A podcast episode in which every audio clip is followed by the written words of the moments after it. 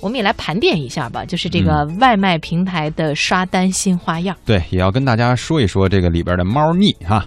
呃，为了吸引新的用户呢，现在有很多的这个外卖订餐平台都会有首单优惠的这个奖励啊。如果大家订外卖多的话，肯定会发现，所以就衍生出了一个新的问题哈。呃，我们先说这个首单优惠，也就是新用户呢第一单购买有减免，比如说饿了么啊，这个平台的政策呢是满十五就减十五，也就是说白给您送啊，您可以本来想说白吃来的，不能白吃，他就免那个送。送餐的那个钱就哪怕我，比如说我就点了十五，那你不就给我免了吗？是吧？啊，现在呢，就是针对这样的首单优惠哈，呃，竟然出现了针对首单优惠的刷手啊！现在大家真是神奇啊，什么都有的刷。这些刷手呢，是通过技术手段大量获取闲置的手机号，然后呢，以新用户的身份来订餐，赚取外卖平台的补贴，甚至呢，还有人兜售四十块钱一套的饿了么无限首单教程啊，教大家如何无限的获得首单机会。究竟是怎么回事呢？我们也来听一听本台记者去做的这个调查报道。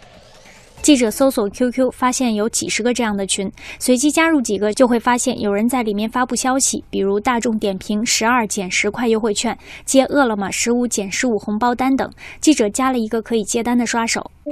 哎，你好，那个我要订餐。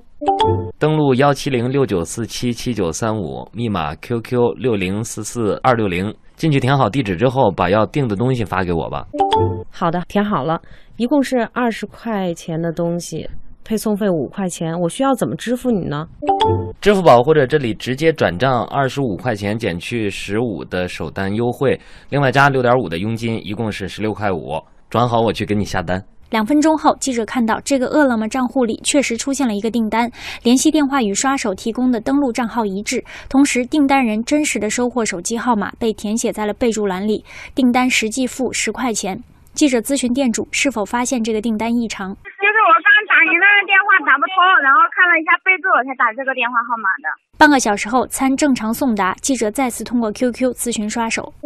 我以后要是再订的话，就还用这个账户就可以，是不是？要订的时候要找我要号。每次都要换吗？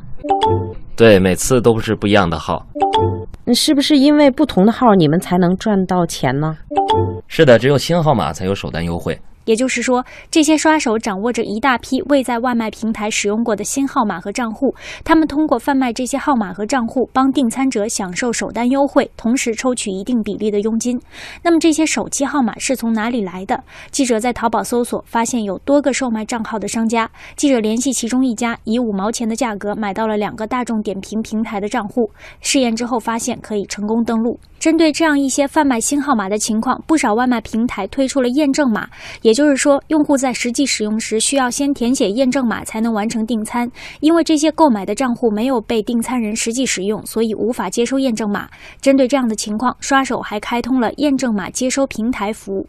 比如有媒体记者就尝试了一个叫 The Wolf 的验证码接收平台，号称语音、短信验证码都可以畅通无阻的收到。通过新账户和验证码接收平台，刷手就可以无限量的获取平台的首单优惠。据了解，一些商家还会通过这样的途径来刷单，同时赚取补贴。